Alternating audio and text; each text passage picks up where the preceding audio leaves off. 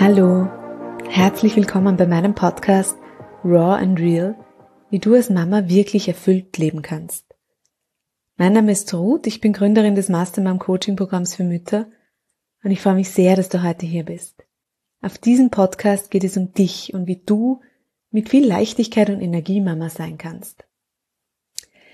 Die heutige Episode passt irgendwie gerade ganz richtig in den Sommer, finde ich. Und ich habe gleich gewusst, dieses Interview wird Konsequenzen für mich haben und so war es dann auch, aber dazu erzähle ich dir später noch mehr. Alle, die mir schon länger folgen, wissen ja, ich liebe es zu reisen. Aber von der lieben Jenny, Lehrerin, Reisebloggerin und Mama von zwei Kindern, da durfte ich auch echt nochmal ganz viel mitnehmen zum Thema Reisen mit Kindern. An Inspiration, an Ideen, aber auch an Mut und an Vertrauen. Jennys sechsjähriger Sohn Nunu, der hat mittlerweile 70 Länder dieser Welt schon bereist und seine kleine zweijährige Schwester, die ist am besten Weg dorthin. In diesem Interview erzählt Jenny, wie es dazu kam und warum sie ihren Reiseblog Nunu reist begonnen hat. Sie erzählt auch, warum sie nie Angst hatte, mit ihrem Kind auch mal alleine zu verreisen, wie sie dieses Lebensmodell als Familie umsetzen und auch finanzieren können und warum auch Corona sie nicht davon abhalten kann, weiterhin die Welt zu entdecken.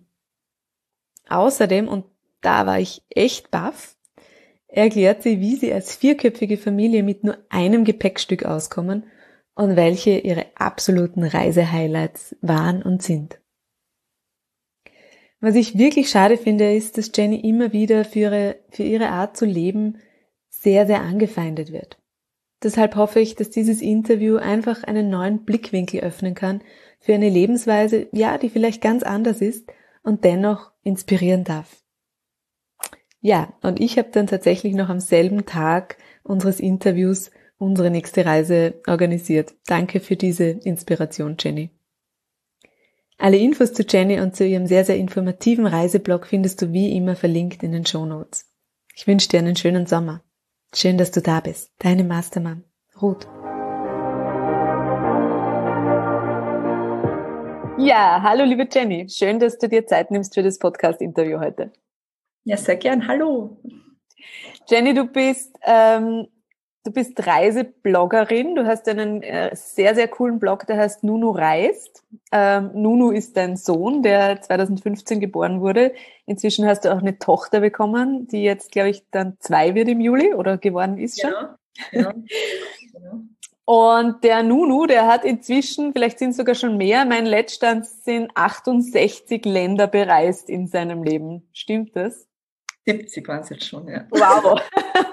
wow ja, schon viel herumgekommen, der Gute. Ja, er wird jetzt sechs im Herbst und ähm, hat mir da schon einige Länder voraus. Ähm, erzähl mal, wie bist du überhaupt auf die Idee gekommen, mit deinem Kind zu reisen? Wie hat das begonnen? Genau, also ich muss sagen, dass vorab mein Mann und ich, also mein Mann Philipp und ich schon davor viel gereist sind zusammen. Ähm, Nah- und Fährreisen, dadurch, dass ich Lehrerin bin, aber immer nur zu den Ferienzeiten natürlich. Und als ich dann schwanger war, was eine Überraschung war, ähm, haben schon alle auf mich eingeredet, ja, wenn das Baby da ist, dann ist das mit dem Reisen vorbei, dann ist überhaupt das Leben vorbei. Also das hört man eher als Mutter, wird man damit irgendwie ständig konfrontiert mit dem Thema. Und ja, als der Nuno dann so fünf Wochen alt war, haben mich dann meine ähm, Schwiegereltern gefragt, ob ich nicht mit nach Zypern fliegen möchte, weil sie dort ein Haus gemietet haben und das Haus hat so viele Schlafzimmer und da könnte ich ja super, während sie halt Golf spielen gehen und so in ihrem Resort, ähm, mit Nuno kommen und halt ein bisschen Sonne tanken. Es war halt im Februar, äh, November und da habe ich mir gedacht, ja, warum eigentlich nicht? Und bin halt mitgeflogen und war halt wirklich den ganzen Tag unterwegs und also ich bin halt nicht der Typ, ich habe wenig Sitzfleisch, ich bin nicht gern stundenlang am Meer und immer an einem Ort. Und da habe ich mir gedacht, ja, da fährt eh, fahren eh öffentliche Busse herum und jetzt erkundige ich halt Zypern mit Nuno. Das hat echt super geklappt. Die Leute sind so offen gewesen und so hilfsbereit. Wenn ich mal Hilfe mit dem Kinderwagen gebraucht habe oder irgendwas, war immer wer da, der mir geholfen hat. Und wir haben halt ein bisschen Sightseeing gemacht, Cafés und Restaurant besucht. Und da habe ich mir gedacht, eigentlich funktioniert das ja. Es ist eigentlich alles wie zu Hause, weil ob du dein Kind, ob dein Kind jetzt zu Hause schreit, sage ich mal, oder auf einer Reise schreit, macht jetzt nicht viel Unterschied. Du musst dich um dein Kind kümmern und, ähm, und für dein Kind da sein. Und ich, ja, das hat halt eben fun gut funktioniert. Und als ich ihn gerade dann, als ich gerade Staub gesaugt habe in dieser Ferienwohnung mit Nuno in der Trage und dabei Wander gehört habe, habe ich mir gedacht, ja, wenn, ich bekomme gerade so viele Nachrichten von meinen Freunden und Bekannten, wie ich das mache, wie der Flug war, wie das alles funktioniert hat und Druckausgleich und die ganzen Themen, die halt, mit denen man sich halt auf einer Flugreise beschäftigen muss.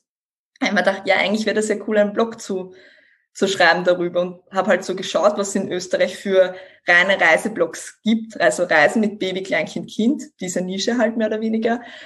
Da gab es eigentlich nichts. Es gab halt oft so ein paar Mama-Blogger, die so ein bisschen Urlaub gemacht haben. Da habe ich mir gedacht, ja, ich warte jetzt mal ein Jahr ab und schau, wie oft ich wirklich mit ihm unterwegs bin, weil wenn ich jetzt zweimal mit ihm unterwegs bin, das ist mir zu wenig Stoff, um einen Blog darüber zu schreiben. Da fühle ich mich nicht so als Expertin, jetzt mit Baby zu verreisen. Ja, und nach dem Jahr waren viele Nah- und Fernreisen dabei und dann habe ich im Dezember den Blog halt gestartet. Sehr cool. Und eine Frage, die jetzt wahrscheinlich in vielen Köpfen aufpoppt, ist, hattest du nie Angst, dass irgendwas passiert, vor Krankheiten, dass was auch immer? Ich finde, Angst ist generell ein sehr schlechter Begleiter im Leben. Egal, was man macht. Ich finde, Angst klingt immer sehr streng. Ich habe natürlich Respekt vor vielen Dingen, aber ich denke, man kann sich auf vieles gut vorbereiten. Und es gibt halt Reisedestinationen, die ich mit einem neugeborenen Baby jetzt nicht wählen würde, aufgrund diverser Krankheiten. Wir haben zum Beispiel, das wäre sowieso gecancelt worden, wir haben zeitlich mit Corona hätten wir einen, eine Reise auf die Philippinen gehabt, also es wäre ein Auftrag gewesen. Und da wäre die Schmuser, also Malu heißt meine Tochter, da wäre sie, im Internet heißt sie aber Schmusolina, da wäre sie knapp ähm, vier Monate alt gewesen zu dem Zeitpunkt. Und da habe ich gelesen, dass halt Malaria-Notstand herrscht auf den Philippinen, dass ganz viele Babys und Kleinkinder an Malaria verstorben sind. Äh, Dengue-Fieber-Notstand, nicht Malaria, Dengue-Notstand.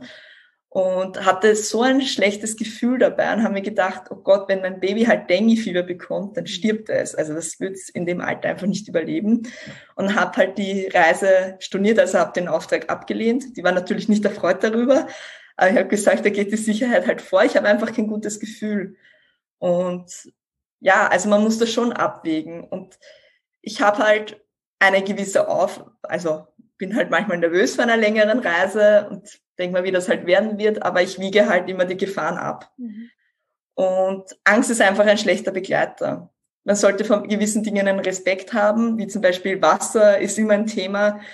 Das ist aber in Österreich nichts anderes. Also es gibt halt Wasser und Kinder ist immer eine Kombination, wo man vorsichtig sein muss. Es gibt halt Gefahren, die berechenbar sind, mhm. sagen wir so. Und es gibt halt an gewisse Regeln, die man sich halten muss. Wir waren in Brasilien mit unserem zweijährigen Nuno waren auf Nacht nicht draußen. Sobald die Sonne untergegangen ist in Rio, waren wir schon zu Hause. Also es gibt halt Gefahren, die man abwägen kann. Und deswegen muss ich sagen, Angst hatte ich keine und vor gewissen Situationen einfach Respekt. Mhm. Bis jetzt bin ich mit dieser Devise gut durchgekommen.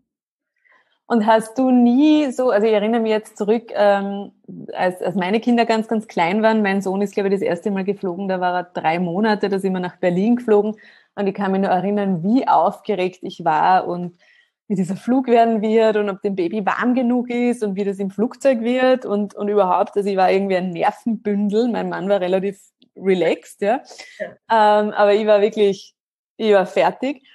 Hast du nie gezweifelt, dass du das gut hinkriegst? Also so, weißt du, ähm, dass du als Mama mit dieser Situation gut umgehen kannst? Ehrlich gesagt nicht, weil ich denke mal, man ist so, und das finde ich so, so arg irgendwie, weil gerade Frauen, meistens die Frauen, sind so viel mit den Kindern alleine unterwegs und machen eigentlich, managen alles. Und so viele Dinge auf einmal. Haushalt, manche gehen nebenbei noch arbeiten und kümmern sich um ihr Baby. Das heißt, du kennst dein Baby eigentlich gut und auch deine Fähigkeiten als Mutter. Und dadurch, dass ich auch viel mit ihm alleine war, mein Mann hat damals zeitlich seine Firma gegründet. Habe ich mir gedacht, ich schaffe das. Und ich weiß, ich kenne mein Baby mittlerweile so gut, dass ich weiß, wann ihm warm, kalt ist, wann es Hunger hat. Und ich glaube, gerade beim Fliegen besteht halt dieser gesellschaftliche Druck, was denken die anderen? Was passiert, wenn mein Kind im Flugzeug schreit und jemand, jemand taugt das gar nicht? Und ich denke mir einfach, ein Flugzeug ist ein öffentliches Verkehrsmittel, genauso wie ein Zug oder eine U-Bahn oder sonst was. Und da kommen verschiedene Menschen zusammen und auch Babys sind Menschen.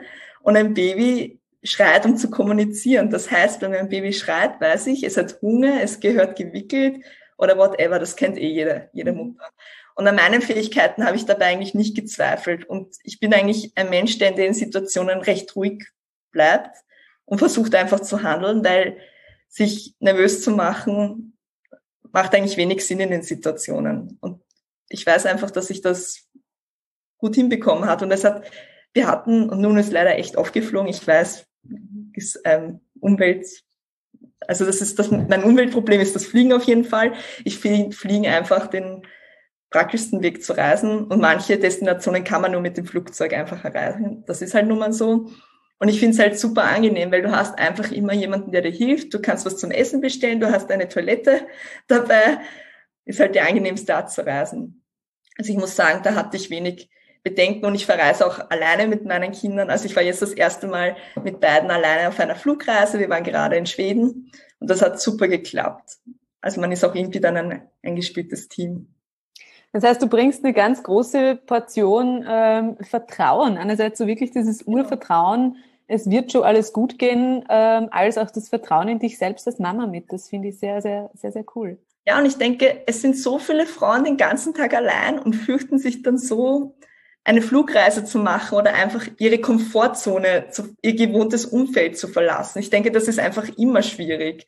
Egal, ob du jetzt mit Kinderlein verreist oder mit deinem Partner verreist, einfach das ins Ungewisse rein und einmal diese Kontrolle loszulassen. Ich glaube, das ist so einfach das Hauptproblem oder im Flugzeug sich auf jemand anderen zu verlassen, weil man kann halt nicht einfach aussteigen und sagen, ich gehe, mein Kind ist laut. Das ist halt schwierig.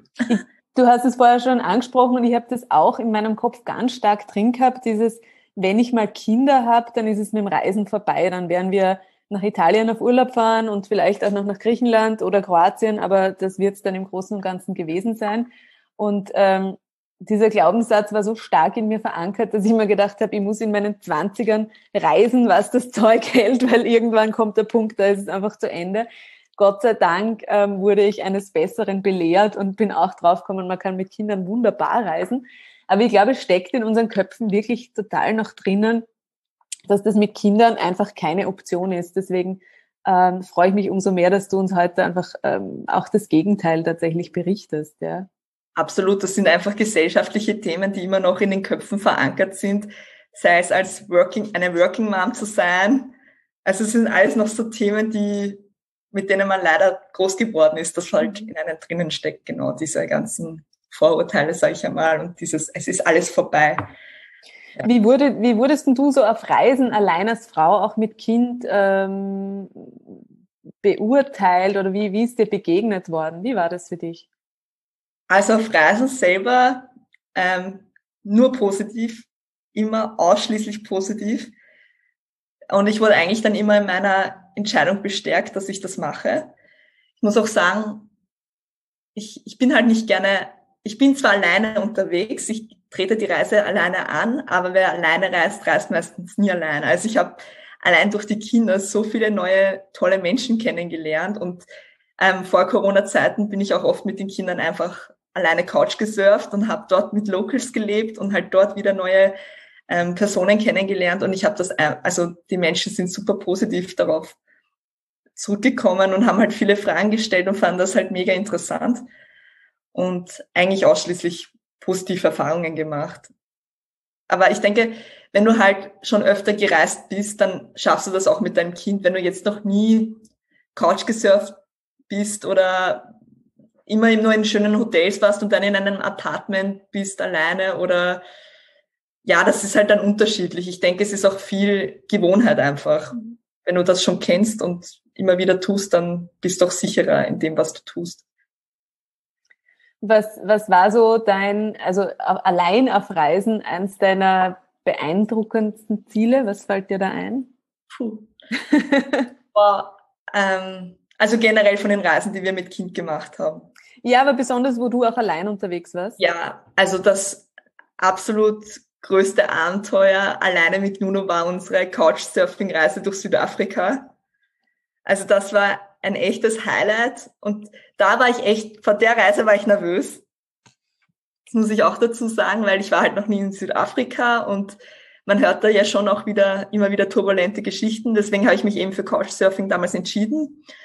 Und das war einfach die beeindruckendste Reise, die ich mit ihm alleine gemacht habe. Da waren wir zehn Tage unterwegs und wir waren, haben in Johannesburg begonnen, waren da mit unseren Hosts im ähm, Nationalpark campen. Das war echt verrückt. Die haben uns ein Zelt aufgebaut, die haben alles für uns mitgenommen.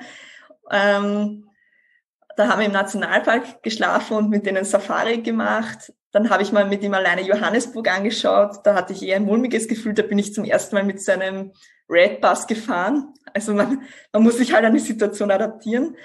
Dann waren, sind wir nach, weiter nach Port Elizabeth geflogen, wo ich bei einer sehr beeindruckenden Frau gewohnt habe, die in Townships arbeitet und dort ähm, alleinerziehenden Müttern hilft. Da habe ich auch ein Baby kennengelernt, das jünger als Nuno war, das war so ein Jahr alt und hatte AIDS. Also ich habe auch ganz solche Situationen erlebt. Und dann sind wir weiter noch nach Kapstadt geflogen, wo wir bei einem gut situierten Deutschen gewohnt hatten, der in einer Villa gewohnt hat, wo wir unser eigenes Zimmer hatten und von dort halt aus ähm, Kapstadt bereist haben. Also das war ein echtes Abenteuer-Highlight. Das war sehr, sehr, sehr beeindruckend, auch als Destination. Hast du das Gefühl, dass der Nuno ähm, auch aufgrund seiner Reisen und all dieser Erlebnisse weltoffener ist als vielleicht andere Kinder, oder? Ja, absolut. Also da bin ich also ganz, das merkt man bei ihm. Jeder, der ihn kennt, eigentlich sollte Nuno das Interview vielleicht führen. Nein, jeder, der Nuno kennt, ist eigentlich sehr beeindruckt, wie, wie weltoffen Kinder sein können. Wobei Kinder sind weltoffen. Ein Kind wird ja weltoffen geboren, sage ich mal, und es ist halt das Umfeld, was ihm die Eindrücke schickt. Davor ist man ja tabula rasa, ein unbeschriebenes Blatt mehr oder weniger. Und es gibt auch weltoffene Kinder, die halt auch oft in Österreich sind und halt ein Umfeld haben, das sie, denen diese Weltoffenheit zeigt. Aber das Reisen ist natürlich ein Riesenthema, was ihn Welt, weltoffener geprägt hat. Und das merkt man total bei ihm. Er geht ganz anders auf Menschen zu.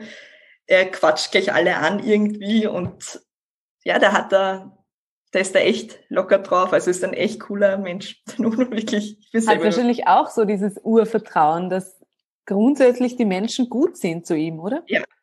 Ja, aber auch mit, mit einem, mit einem Respekt. Also er weiß schon genau, zu wem er hingeht und zu wem er ja nicht hingeht. Und er würde jetzt auch von keinen fremden Leuten irgendwas zum Naschen annehmen oder das Essen oder so. Das macht er gar nicht. Also er, das hat er halt auch gelernt. Und man muss halt viel, viel erklären auf Reisen. Es kann halt manchmal anstrengend sein als Elternteil. Man sollte immer viel erklären und man sollte immer versuchen, alles so gut wie möglich zu begründen. Nur das sind halt manchmal so Situationen, jetzt gerade auch mit den zwei alleine, wenn du halt denkst, oh, wie komme ich zu dem Café Husan, wo ich die riesen Zimtschnecken finde, mit Google Maps auf die Karte schaue, den Pfeil hin und her folge, welcher wenig Orientierungssinn hat, nebenbei gestritten wird oder eine Frage gestellt wird, wie viele Länder gibt's auf der Welt eigentlich? Oder weiß ich nicht, er hat mich so viel Fragen über Schweden gefragt währenddessen und ich konnte das alles nicht beantworten und da halt dann den Kopf zu bewahren und alles zu begründen, weil das ist ja gut, wenn das Kind Fragen stellt und du die beantworten kannst. Das sind halt so stressigere Situationen, die man aber daheim genauso hat, weil mhm. Kinder fragen halt viel, Gott sei Dank. Und das ist auch Sinn der Sache. Ja, das ist halt manchmal so eine Challenge. Du schreibst auch, dass ihr ganz bewusst auf Handy und ähm, quasi Handy als Ablenkung auf Reisen verzichtet, dass ihr mit sehr, sehr wenig ähm, Spielsachen, überhaupt mit wenig Gepäck reist eigentlich. Ja. Ähm, was ist so deine Grundidee dahinter? Genau, also ich finde, dass man halt gerade Kinder eigentlich ganz wenig braucht, um zum Spaß, zum Spaß zu haben. Das sieht man eh, wenn man mit Kindern in einen Wald geht, und sie einfach ihren, ihr Entdeckerinstinkt rauskommt und sie einfach aus ein paar Zweigen ein Haus bauen. oder irgendwelche Figuren. Und diese Kreativität möchte ich fördern, denn ich denke, die Kinder heutzutage sind eh so reizüberflutet durch die Unmengen an Spielsachen, Spielzeug, eben digitale Medien, die es gibt. Und ich bin der Meinung, dass halt ein Baby oder Kleinkind im Kleinkindalter, dass die einfach weder ein Tablet noch ein Smartphone zu unterhalten brauchen. Ich finde, es ist sehr altersbedingt, denn auch ab Volksschulalter sind ja digitale Medien sogar im Lehrplan verankert. Also da sollen sie ja eben mit digitalen Medien in Kontakt treten. Nur ich finde es einfach vom sechsten Lebensjahr einfach nicht notwendig. Und deswegen machen wir das auch nicht. Ähm, das mit dem wenigen Gepäck haben wir eingeführt, weil es uns selber so am Keks gegangen ist, alleine einen Rucksack, auch, also wir hatten früher so einen Backpacker-Rucksack. Ich fand das sehr chaotisch, immer zum Ein- und Ausräumen. Es war einfach immer zu viel. Egal auf welche Reise wir heran, wir sind heimgekommen, haben oft so viel Zeug nicht verwendet. Und dann habe ich mir gedacht, eigentlich will ich das auch nicht immer aufgeben müssen. Ich will es nicht extra bezahlen müssen, weil wir fliegen halt meistens, also wir sind halt eher im Lower-Budget-Bereich unterwegs und ich will es nicht herumschleppen müssen. Und so haben wir uns dann einfach angewöhnt, auch jetzt zu viert mit nur einem Handgepäckskoffer zu verreisen. Auch unsere 13-wöchige Reise haben wir mit einem Handgepäckskoffer bewerkstelligt. Wow, also, da hätte ich gern einen Kurs von dir, bitte. ja, ich bin einfach der Meinung, du brauchst wenig gewarnt. Das ist ja auch eine Reizüberflutung, auch für uns Erwachsene. Man zieht sich halt gerne schön an und kauft sich halt immer wieder da und da und da was und dann hat man schon wieder ein paar Stückchen mehr im Schrank. Und oft sieht man dann so viele Sachen gar nicht an, die schon ewig im Schrank hängen. Und auf Reisen brauchst du so wenig. Und das, was uns wirklich fehlt, kaufen wir dann einfach. Und verschenken es meistens an ärmere Leute. Das ist so mhm. unsere Devise. Wir brauchen halt wenig. Und mit der Strategie fahren wir einfach irrsinnig gut. Und wir sind viel flexibler. Also es geht viel um Flexibilität. Und dieser Rucksack war eher eine Last am Rücken als ein Vorteil. Wir haben wirklich so einen kleinen Handgepäckstrolley, den wir einfach hinterherziehen können, wo sich auch eine kleine Schmusoline draufsetzen kann am Flughafen und einen Ride haben kann, wenn wir den Buggy schon früher aufgeben. Es ist halt einfach viel praktischer und da ist dieses, genau dieses, das, was viele ähm, Eltern auch immer so als Vorstellung im Kopf haben, also diesen, wie soll ich das sagen, diese Gedanken, was nach einer Reise passiert, nämlich ich muss zehn Kilo Wäsche waschen. Ah, wie oft ich das höre und die Wäsche danach und die Wäsche und so hat man wenig Wäsche danach zum Waschen. Das ist in einer Maschine weg oder in zwei, wenn man jetzt wirklich Farben trennt, was ich nicht immer mache. Und dann hast du wieder dein, dein Kopf frei. Du mhm. bist halt wieder fertig damit und hast diese Last an dieser Wäsche nicht, die du in Wirklichkeit eh nicht benötigst. Das heißt, da, da, ihr lebt eigentlich auch ganz viel minimalistisches, minimalistische Ideen mit in eurem Lebensstil, genau. oder? Genau, ich würde mich nie selber als Minimalistin bezeichnen, weil ich das nicht bin. Das ist auch nicht der Fokus. Ich finde einfach minimalistischer zu leben oder einfach Minimalismus in den Bereichen anwenden, wo es halt für uns passt und notwendig ist. Ja. Ich glaube, die Angst von uns Müttern ist ja ganz oft, dass die Kinder zu wenig haben. Also, dass sie irgendwie ähm, ja, von etwas zu wenig bekommen und vielleicht auch da deswegen der Gedanke, ich muss viel einpacken, damit mein Kind nicht den Lieblingsbären vermisst oder das Lieblingslego. Wie ist es bei euch? Vermissen die Kinder was? Puh, also auf der 13-wöchigen Reise, so die letzten zwei Wochen, wir sind ja mit einem One-Way-Ticket eigentlich hingereist und wollten eigentlich viel länger bleiben. Aber dann kam was dazwischen, weshalb wir leider doch heimfliegen mussten. Ähm, und wie sich dann ab dann, wo wir wussten, gut, da endet die Reise, reist du einfach schon ganz anders, weil du willst halt das und das, das noch machen und das quetscht man dann auch noch rein. Und so die letzten zwei Wochen, wo wir halt schon gewusst haben, wann wir heimkommen, war es auch bei Nuno so, dass er gesagt hat, ja, er vermisst seine Freunde im Kindergarten und seine Oma. Aber vom Spielsachen war da weniger die Rede einfach. Weil du dort eh so viel hast. Und allein wie wir das werde ich nie vergessen, Südamerika, wo die Menschen echt teilweise ganz wenig haben. Wir sind mit mindestens einem Spielzeugrucksack mehr fast nach Hause gereist. Ich meine, wir haben das dann eh verschenkt, weil alle einem was geben. Sie sehen die Kinder und geben denen einfach ganz viel Spielzeug oder alles, was sie haben. Es gibt eh so viel vor Ort, wo man einfach wenig mithaben muss. Und ich möchte halt diese materielle Bindung nicht. Und das haben die Kinder eigentlich auch nicht. Und wenn Sie ein Lieblingskuscheltier haben, dann dürfen Sie das auch mitnehmen. Und das passt auch meistens in Nunus kleinen Rucksack rein. Da ist sogar diese Riesenkarotte, die er sich ausgesucht hat, jetzt im Vergnügungspark, die er gewonnen hat, hat in seinen Rucksack gepasst. Ja, also diese materielle Bindung, das leben wir halt einfach nicht so. Mhm. Da ist haben beide nur so temporäre Lieblingskuscheltiere immer, die wechseln.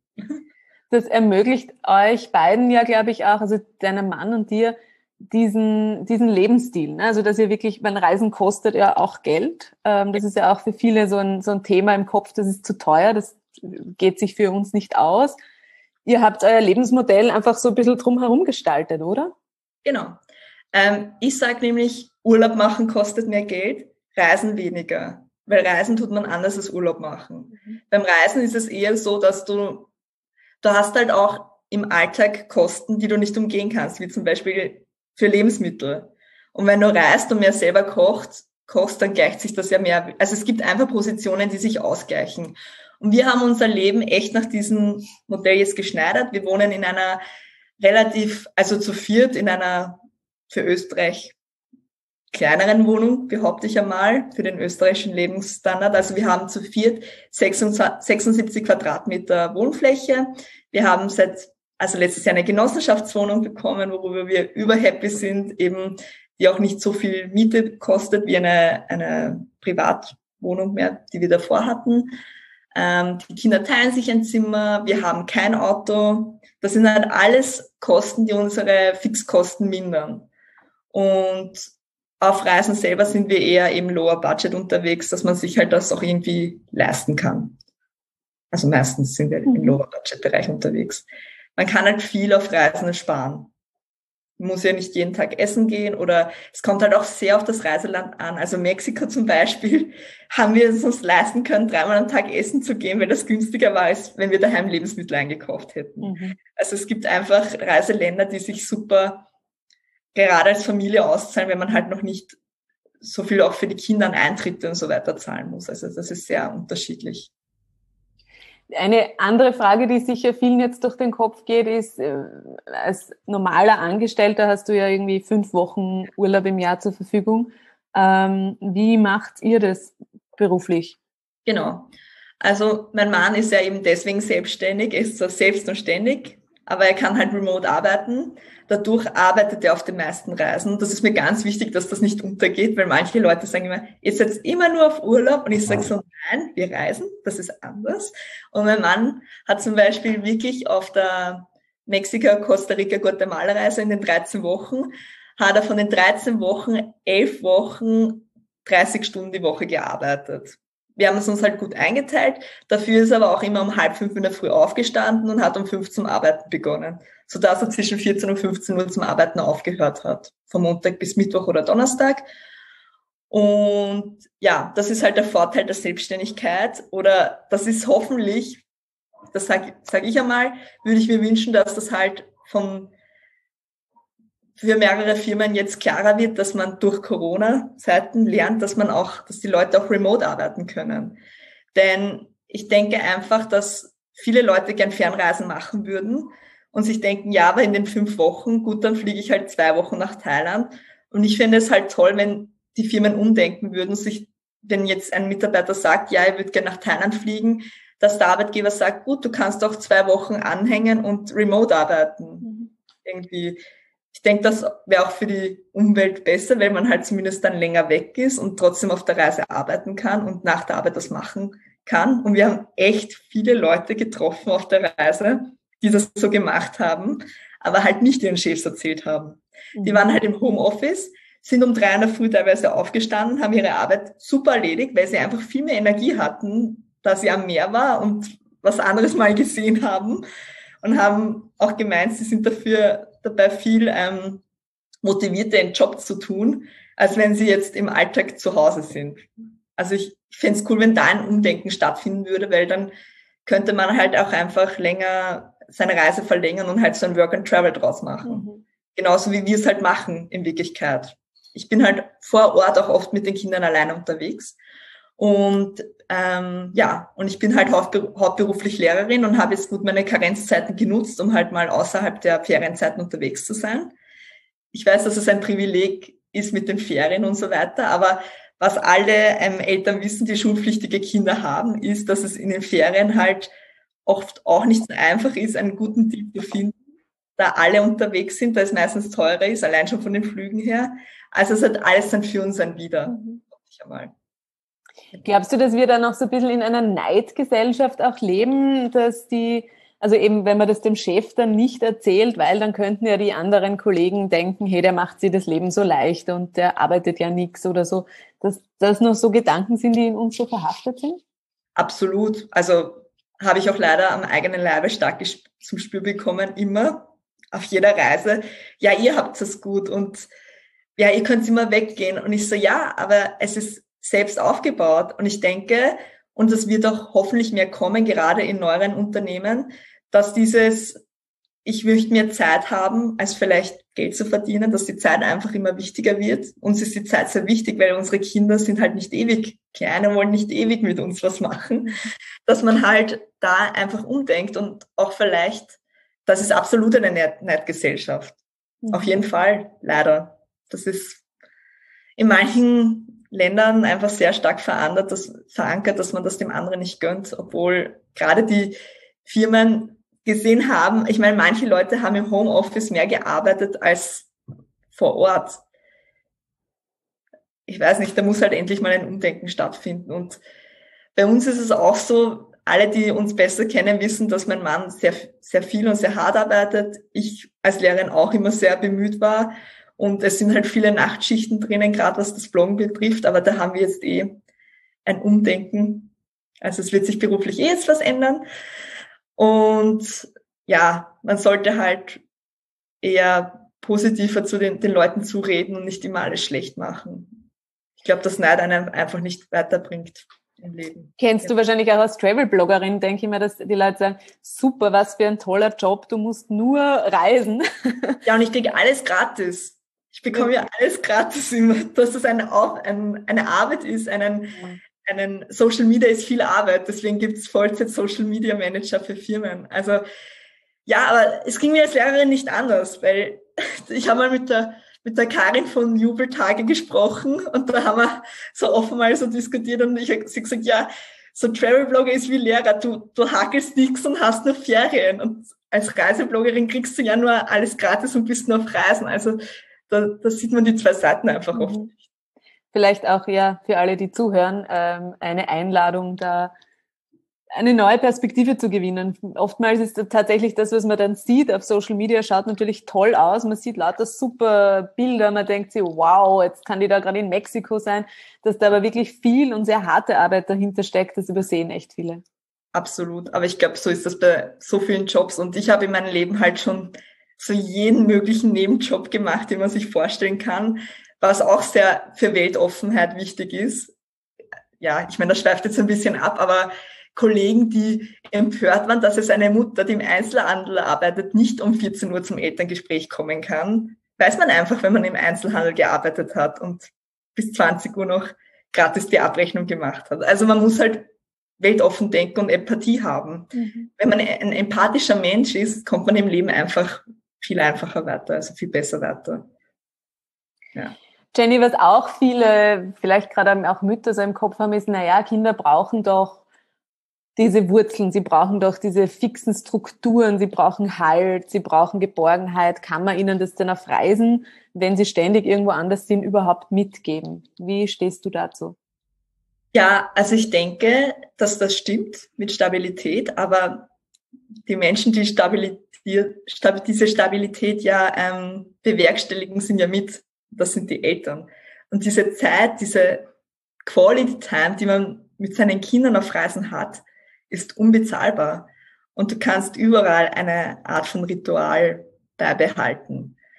Aber du kannst auch deine Kinder zu flexiblen, offenen Menschen erziehen, sag ich mal, oder in den Weg, diesen Weg halt offenbaren. Und wir sind halt Menschen, die an wenig Strukturen gebunden sind ich finde es auch, also wir haben halt keine fixen Schlafenszeiten oder fixen Essenszeiten. Wir adaptieren uns da sehr an das Land, in dem wir gerade sind, an die Kultur, wie die das leben, wie die das machen, wie es auch mit dem, mit dem Arbeiten gut zusammenpasst. Und ich denke, diese Rituale entwickeln sich von selbst auch auf einer Reise, auf einer längeren. Man passt sich da an und kann das dann irgendwie bewerkstelligen. Und wenn ich jetzt mein Kind vom Schlafengehen ein Buch vorlese, kann ich das auch auf einer Reise machen, egal welches Bett das ist. Und mhm. ich finde, das, das ist auch wieder so von der Gesellschaft so eingebürgert. Du brauchst ein Beistellbett und wie mache ich das ohne Beistellbett auf der Reise und wie mache ich das und ich brauche ein Fläschchen und ich meine, allein mit der Nahrung, ich habe halt mein Leben weder ein Hipglas jemals gekauft, noch ein Quetsch. Ich hasse Quetschis übrigens. Ich finde das ganz, ganz schlimm. Wirklich, ich hasse Quetschis. Man braucht das alles nicht. Es gibt Nahrungsmittel, es gibt überall, überall auf der Welt Obst zu kaufen. Auch Windeln findet man überall, außer in Kuba. Das war mein Learning. Auch mein, auch mein, Learning schon, ja. Wir haben ja. 20 Kilo Windeln mitgehabt für zwei ja. Kleinkinder. Aber Benefit war, ich habe, weil Nuno war gerade kurz bevor drei Jahre alt geworden war, wir waren auf Kuba, haben keine Windeln mehr gehabt. Ich habe gesagt, Nuno, es gibt keine Windeln mehr. Du musst jetzt lernen, aufs Klo zu gehen. So wurde mein Kind windelfrei. Ich habe ein, ein ähnliches Erlebnis mit Kuba. Meine Tochter hat nämlich bis zur Kuba-Reise extrem gerne und viel Reismilch getrunken. Die gab es in Kuba natürlich auch nicht. Ähm, damit war auch mit der Reismilch Schluss. Was es in Kuba auch nicht gibt, ist die Möglichkeit, das Flascherl zu desinfizieren. Das macht man dort einfach mit Rum. Also wir zumindestens. Einmal durchreinigen, alles abgetötet. Ja? Man ja. muss auf Reisen sehr flexibel und kreativ werden. Absolut, absolut. Kuba ist das sehr eigen. Es soll jeder mal nach Kuba geflogen sein. Das ist echt ein arges, cooles Land. Eine Hassliebe, aber cool. Ja, genau. Ich denke einfach, man muss flexibel sein. Und das ist auch das Schöne, gerade auf Reisen. Ich finde, es wird ihnen eh ganz viel durch WLAN und so weiter genommen, weil so viele Überraschungen ver verloren gehen. Ich meine, ich, für mich, gerade für mich Orientierungsgenie ist das ein Wahnsinn, dass Google Maps gibt und so Sachen. Aber ja, es geht auch viel verloren einfach, indem man eh immer googeln kann. Und, ja. Ja, das, das finde ich auch. Also ich habe äh, kürzlich darüber mit meinem Mann gesprochen, wie das eben war, bevor es ähm, all diese Bewertungsportale gab auch, ja, wo, wo man einfach was gebucht hat und dann ist man hinkommen und dann hat man erst gesehen, wie schaut das dort eigentlich aus. Und natürlich war das manchmal eine böse Überraschung, ähm, aber es war eine Überraschung. Ja? ja? Und diese Überraschungen, die fehlen uns halt zum Teil tatsächlich mit dem ganzen äh, Web, Absolut, das ja. uns begleitet. Ja? Oder Blogs, die Oder halt Blogs. ja, aber früher war es ein Reiseführer zumindest. Das stimmt, das stimmt. Was ist denn eure nächste geplante Reise? Gibt's die schon? Ja, und zwar fliegen wir am Donnerstag auf die Azoren. Wow. Genau. Das erste Mal oder?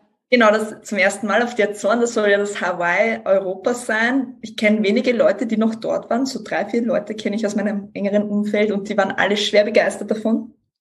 Und da sind wir schon echt gespannt, wie das sein wird, was wir machen. Ich sollte das eben mal ein bisschen raussuchen, was man da jetzt machen kann.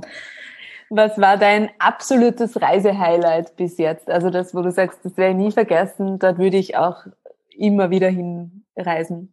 Wow, das ist so schwierig.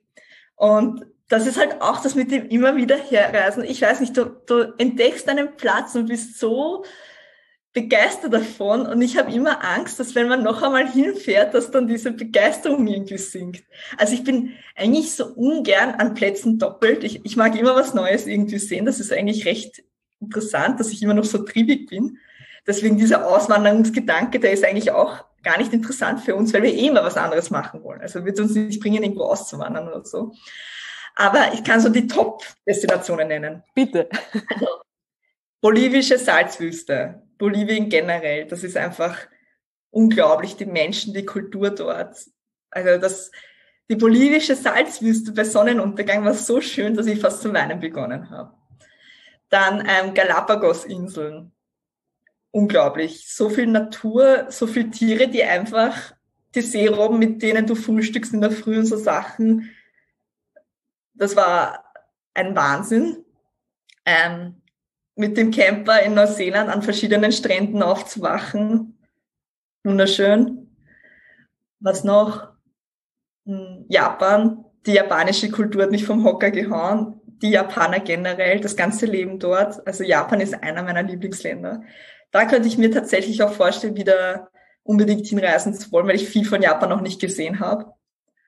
Also Japan hat uns vom Hocker gehauen. Das ist so, so ein geiles Land. Ähm, ja, Osteuropa finde ich eigentlich auch super, super cool. Also zum Beispiel der Ochridsee in Mazedonien, Mazedonien generell, die, die Herzlichkeit der Menschen dort. Und, und das ist eigentlich so nah. Also Mazedonien ist so cool. Es gibt einfach im Osten so viele schöne und coole Länder zu, zu bereisen und auch was die Geschichte und was die alles erlebt haben. Also ich finde das so beeindruckend und spannend. Ja, und jetzt einfach Mexiko auch an Mexiko hatte ich einfach ganz wenig Erwartungen. Es war eigentlich nie auf meiner Bucketlist. Wir waren nur vor circa vier Jahren, da war der Nuno knapp über ein Jahr alt, sind wir von, von San Diego zu Fuß über die mexikanische Grenze gegangen. Ja, ich habe dann erst später nachgelesen, dass das eigentlich einer der gefährlichsten Grenzübergänge der Welt ist. Also ich glaube, ich würde es jetzt nicht, vielleicht nicht nochmal machen oder weiß ich nicht, vielleicht würde ich mal sehen nochmal machen. Aber da war ich ein bisschen schockiert. Ähm, und Mexiko habe ich mir einfach immer gedacht. Ich habe so an Cancun und Tulum gedacht und eben an viel Tourismus, zwar wunderschöne Strände, aber einfach dieser, dieses Urlaub machen mehr darin. Und Mexiko hat uns vom Hocker gehauen. In Mexiko hast du einfach alles. Du hast Vulkane, du hast wunderschöne Strände, du hast die ganzen Maya-Ruinen, die Zenoten. Also es ist so groß und so schön und wir haben einiges gesehen, aber bei weitem nicht alles und die Menschen dort sind der Hammer. Und ja, kann ich voll empfehlen auch. Sprichst du Spanisch, Jenny? Ja, das ist auch eine gute Frage. Philipp und ich haben vor, bevor nun auf der Welt waren, mal ein halbes Jahr so einen Volkshochschulkurs gemacht, einmal in der Woche. Also wir konnten kaum Spanisch.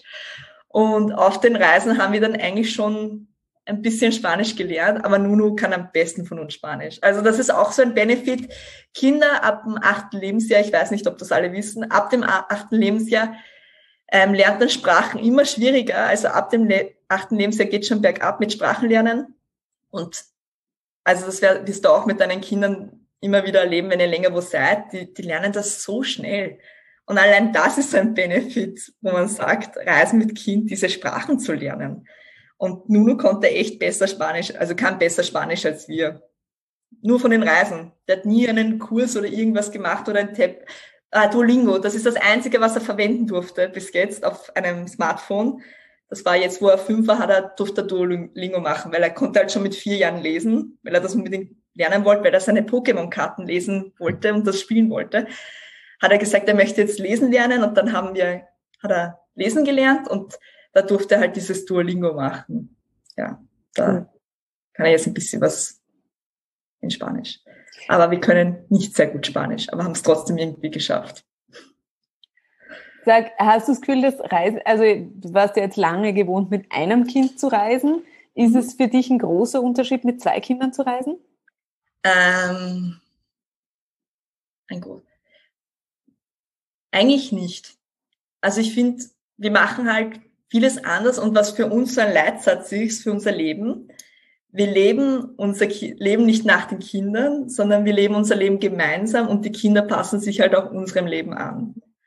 Und ja, wir haben eben unser ganzes Leben, also nicht umgekrempelt und, weiß ich nicht, ganz verworfen, unser altes Leben, sondern unsere Kinder einfach mit einbezogen in, all, in alles. Und das haben wir mit dem zweiten Kind genauso gemacht. Was natürlich ein Punkt ist, und das werden wir ab 31. Juli dann auch wieder spüren, einfach Flüge zahlen für zwei Kinder, weil Kinder ab dem zweiten Lebensjahr zahlen ja für Flüge eigentlich fast voll, also so 90 Prozent sicher vom Erwachsenenpreis. Also finanziell macht es einen Unterschied und was ich jetzt auch merke, natürlich, das Streitpotenzial ist größer, wenn man zwei Kinder hat, weil alleine streitet sich weniger gut als wie zu zweit. Also solche Sachen ändern sich schon, aber ja, ich meine, das Leben ändert sich sowieso, wenn eine Person mehr in dein Leben kommt. Da kommt einfach eine Person mehr. Wenn du als Single einen, einen neuen Freund kennenlernst, ändert sich dein Leben und dein Leben ändert sich auch, wenn du noch ein Baby bekommst, weil noch ein anderer Mensch mit anderen Fähigkeiten und Charakterzügen in dein Leben einfach tritt. Ja. Das heißt, du reist ähm, mit, weil du vorher gesagt hast, den Buggy, also Kinderwagen habt ihr mit, eine Trage wahrscheinlich habt ihr auch mit, oder? Genau. Wir haben einen Reisebuggy mit, der sich einfach ganz klein zusammenlegen lässt, damit wir ihn gleich mit ins, in, in die Cabin nehmen können. Also der passt halt ähm, über die Sitz rein in diesen Overhead, in diese, wie nennt man das, Gepäcks auf die ja. ähm, was halt super ist, weil wir dann nicht auf den Buggy warten müssen. Der Buggy wird auch nicht beschädigt, was wir schon an Buggy-Morde erlebt haben durch Fluglinien. Sehr, sehr tragisch. Also nicht so cool. Also Reisebuggy kann ich sehr empfehlen. Eine Babytrage haben wir mit für unsere Wanderungen. Ah ja, das war auch super cool. Einer unserer coolsten Reise-Highlights war auch, dass wir auf einen, einen Vulkan äh, in Guatemala bewandert haben, den Atatenango. Und da haben wir auch dort oben gezeltet, also geschlafen auf dem Vulkan und haben in der Nacht den Vulkan, den Gegenübervulkan halt ausbrechen sehen. Und da hatten wir halt auch unsere Babytrage mit. Genau, also mit Babytrage ist das top. Und der Nuno darf seinen kleinen Wanderrucksack mit Spielsachen befüllen. Das ist halt sehr gewählt, den packt auch selbst. Ich gebe nur manchmal Anregungen und sage, hm, glaubst du nicht, dass vielleicht ein, Kusch, ein Auto weniger und dafür vielleicht ein Stift zum Malen oder sowas? Ja, aber das macht er schon ganz gut selbst. Das sind so unsere Essentials, die wir mit haben auf Reisen. Das klingt super spannend. Also ich habe ja jetzt ein bisschen mitgeschrieben, werde jetzt dann meinen Mann anrufen und sagen, du, wie schaut's aus? Pack die Koffer, wann kannst du los? Oh, schön. ähm, was ist so für dich das wo du sagst, dass ähm, das treibt dich an, immer wieder zu reisen? Was, was ist, was macht's mit dir? Oh, ich weiß nicht, ich finde einfach Menschen so beeindruckend. Und ich habe einfach, das klingt blöd, aber auf Reisen treffe ich halt Menschen, die ähnlich gepolt sind wie ich einfach, die ähnliche Einstellungen haben. Und ich habe so viele Freunde im Ausland und das treibt mich halt immer wieder an auch mich, uns mit denen zu treffen oder einfach neue Leute kennenzulernen. Ich will einfach aus meiner Österreich-Bubble auch oft ausbrechen, um anderes zu sehen. Wir haben echt ein Riesenprivileg hier zu leben. Also das muss einem immer wieder bewusst werden. Was tragisch ist, in Mexiko haben die Schulen seit dem ersten Lockdown zu. Also Bildung ist so ein wichtiger Punkt und wir haben einfach so viel Glück. Und ja, das will ich halt auch meinen Kindern immer wieder zeigen. Also die Menschen und die Kultur anderer Länder kennenzulernen. Ja, auch sein eigenes Leben halt immer wieder zu schätzen und mhm. mal auszubrechen und einfach die Quality Time zu haben und das Handy wegzulegen und einfach andere Sachen zu erleben. Das ist so unser Drive irgendwie. Jetzt ist ja die Pandemie ähm, hat das Reisen nicht nur erschwert, sondern es hat halt in vielen Köpfen auch noch mehr Angst erzeugt. Ähm, jetzt kommt zur Angst vor dem Fremden, Neuen auch noch die Angst vor der Pandemie dazu. Ähm, wie gehst du da persönlich damit um? Wie ist es für dich? Ja, also ich glaube, während dem ersten Lockdown waren alle fix und fertig und haben nicht mehr, haben nicht gewusst, wie es jetzt weitergeht. Und ich weiß nicht, es gibt auf jeden Fall, und das habe ich, habe auch meinen Reiseblog in der Zeit stillgelegt, weil es einfach keinen Sinn, also die Zahlen sind natürlich rapide runtergegangen oder waren nicht mehr vorhanden und man hat einfach andere Gedanken als zu verreisen in der Zeit, weil es um viel wichtigere Dinge geht. Aber ich muss sagen, es gibt halt meiner Meinung nach Krankheiten, vor denen ich auf Reisen mehr Angst habe, weil Malaria, Dengue, das sind einfach hochtödliche Krankheiten, wo ich halt eher ich ängstlicher dem gegenüber bin als jetzt bei Corona. Ich finde, du kannst halt gut Abstand halten. Es gelten in anderen äh, Ländern genauso Corona-Maßnahmen, wenn nicht sogar strenger. Zum Beispiel in Mexiko durften keine Kinder in Supermärkte rein, in den meisten Bundesstaaten. Da, es gab Maskenpflicht auf der Straße. Es gab halt ganz andere ähm, Maßnahmen auch. Und ich denke einfach, dass gerade solche Länder vom Tourismus sehr abhängig sind und sich eh so bemühen. Es gab in, in Mexiko und auch in Costa Rica vor fast jedem Lokal, egal wie klein das war, ein Waschbecken mit Seife zum Händewaschen und vor jedem öffentlichen Verkehrsmittel musst du dir auch die Hände desinfizieren. Also was bei uns halt nicht gibt. Ich bin zurückgekommen, aber dachte, bei der Straßenbahn, wo desinfiziere ich mir jetzt meine Hände oder bei vor der U-Bahn und so Sachen. Also es gibt halt auch dort Maßnahmen und auch dort in vielen Ländern wird auch die Pandemie ernst genommen. Und es hängt halt immer von den, von den Leuten ab, weil die meisten Leute, die wir gesehen haben, die sich halt nicht an die Maßnahmen halten, waren Touristen. Dort geht's halt um was, weil wir haben Menschen kennengelernt in Mexiko, die mal im Hotel gearbeitet haben und dann Brötchenverkäufer waren. Das sind halt viele Tagelöhner, die leben von Tag zu Tag. Also es gibt ganz andere Dinge, die beängstigend sind und meiner Meinung nach. Und ich meine, ich hatte ja, ich war jetzt schon Corona-positiv, mein Mann hat sich heute impfen lassen. Man wirkt eh dagegen. Aber ich denke, Menschen generell, wenn du eine Angst hast, solltest du es nicht machen. Ängste sind keine guten Reisebegleiter. Mhm. Wenn man vor etwas Angst hat. Es ist was anderes, vor etwas Respekt zu haben, als vor etwas Angst zu haben. Und es gibt nie eine Garantie, dass man sich nicht mit einer Krankheit ansteckt. Also gerade mit Corona oder dass man von einer Gäse gestochen wird, die halt Dengue-Fieber überträgt. Ja. Also Achtsamkeit. Genau, Achtsamkeit. Alle Maßnahmen. Es, es wird nicht vorbei sein. Es wird, und das finde ich halt das Skurrile. Ich wurde natürlich, wir wurden halt nicht so gut das wurde halt nicht so befürwortet, natürlich, dass wir im Februar auf unsere Reise aufgebrochen sind, keine Frage. Aber Juli, August, jetzt gibt's kein Corona.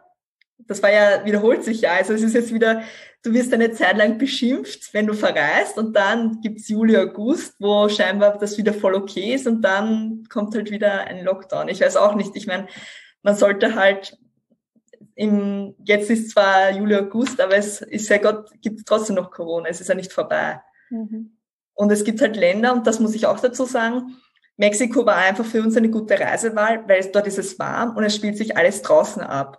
Also die, die Male, wo wir in einem geschlossenen Raum mit anderen Menschen waren, können wir wahrscheinlich auf zwei Händen abzählen, mehr oder weniger. Weil im Supermarkt durfte halt nur einer rein, der andere musste draußen mit den Kindern warten und sonst ist halt alles offen. Die Minimärkte sind offen. Es gibt halt wenig geschlossene Räume, in denen wir uns aufgehalten haben. Mit anderen Menschen. Du hast das ganz am Anfang schon mal angesprochen mit dem Fliegen und Umweltschutz und ähm, ja, gibt es was, was du, was du, ich sage jetzt mal, als Ausgleich tust? Ja, also wir haben einmal kein Auto.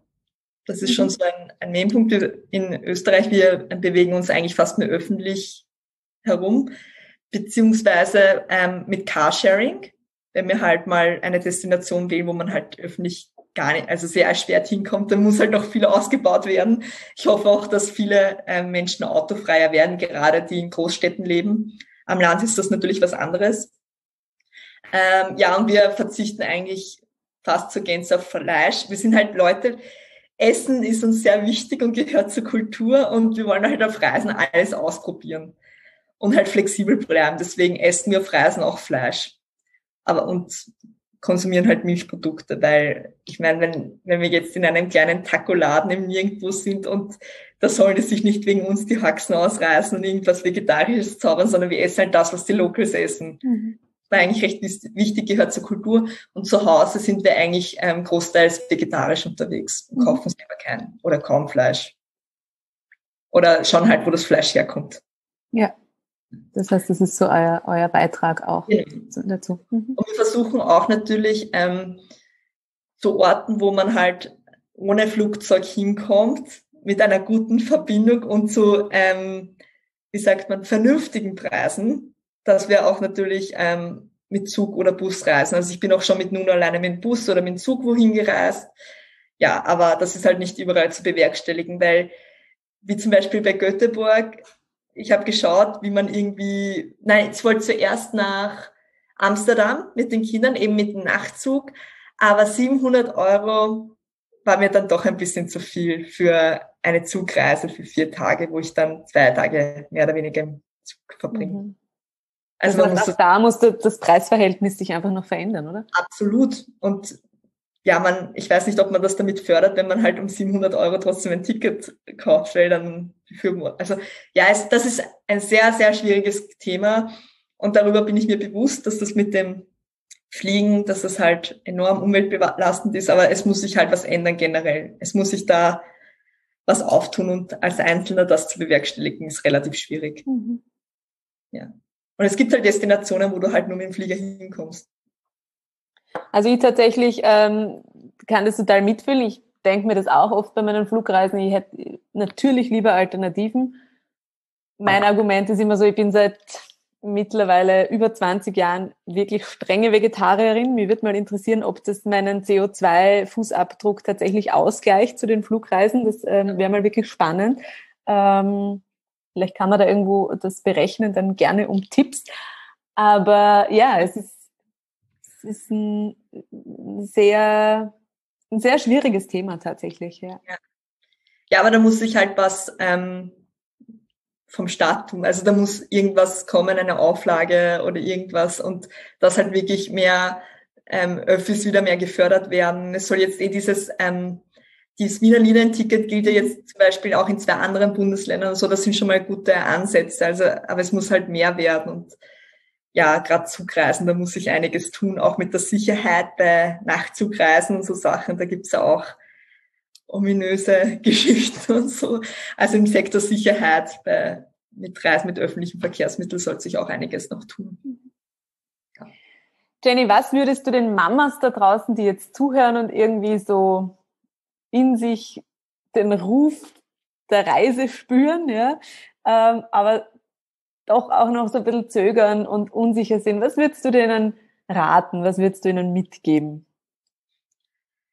Ähm, aus seinem Bauchgefühl auf jeden Fall hören und einfach abwägen, vor, vor, wo, vor was man so Angst hat, was so die Ängste sind und dann einfach sich vielleicht das aufschreiben und drüber nachdenken, ob das jetzt wirklich eine berechtigte Angst ist oder eine unberechtigte Angst ist, also ob es vielleicht nur eine Aufregung oder Nervosität ist und auch mit medizinischer Versorgung. Es gibt einfach Krankheiten, die es bei uns nicht gibt. Ich hatte das jetzt selber mit meiner Ohrinfektion zum Beispiel. Angeblich hat mich eine Spinne gebissen und mein Ohr hat sich von meinem Körper wegentwickelt. So habe ich es ein bisschen beschrieben. Und wenn solche Sachen im Ausland passieren, die, die Ärzte vor Ort haben ja damit zu tun, mit den Krankheiten, die es vor Ort gibt. Man muss da auch ein bisschen in andere medizinische Gesundheitssysteme vertrauen. Man hat eine Reiseversicherung abschließen. Wir haben eh so ein Glück auch mit Reiseversicherung. Man kann ja alles Mögliche abschließen und einfach diese berechenbaren Ängste vielleicht ein bisschen runterschalten und sich denken, wovor habe ich jetzt wirklich Angst? Und mhm. Es gibt überall Menschen, die auch sehr hilfsbereit sind, die einem weiterhelfen können. Und passieren können in Österreich genauso Sachen. Also man ist. Also ich bin zum Beispiel bis jetzt noch nie im Ausland beklaut worden, dreimal aber schon in Wien. ähm, das ist tatsächlich, mag ein Zufall sein, aber vielleicht ist man auch einfach im Ausland achtsamer und schaut besser, als, als man es zu Hause tut, weil man sich sowieso in Sicherheit wägt irgendwie, ja? Absolut nicht so, nicht umsonst sind die meisten Unfälle, die passieren im Haushalt, im eigenen. Ja. Da ist man halt nicht mehr so achtsam. Oder, weiß ich nicht, bin mal auch ein, habe eine Mountainbike-Tour gemacht und mich hat es bei einer geraden Strecke aufgehört, weil ich halt die Zugschienen übersehen habe. Wenn ich im Berg runterfahre, bin ich natürlich viel achtsamer, als wenn ich mhm. einen Weg fahre, den ich eh tausendmal am Tag fahre. Mhm. Und ich bin auch, weißt du, wo ich beklaut worden bin in Wien? Am Spielplatz. Also, und ich vor dem Kindergarten. Also. genau. Du denkst, ich sehe mein Kräßel, was soll mir da passieren? Und dann, zack, genau. Also manchmal ist gerade diese Sicherheit, die man verspürt, die dann zum Verhängnis wird.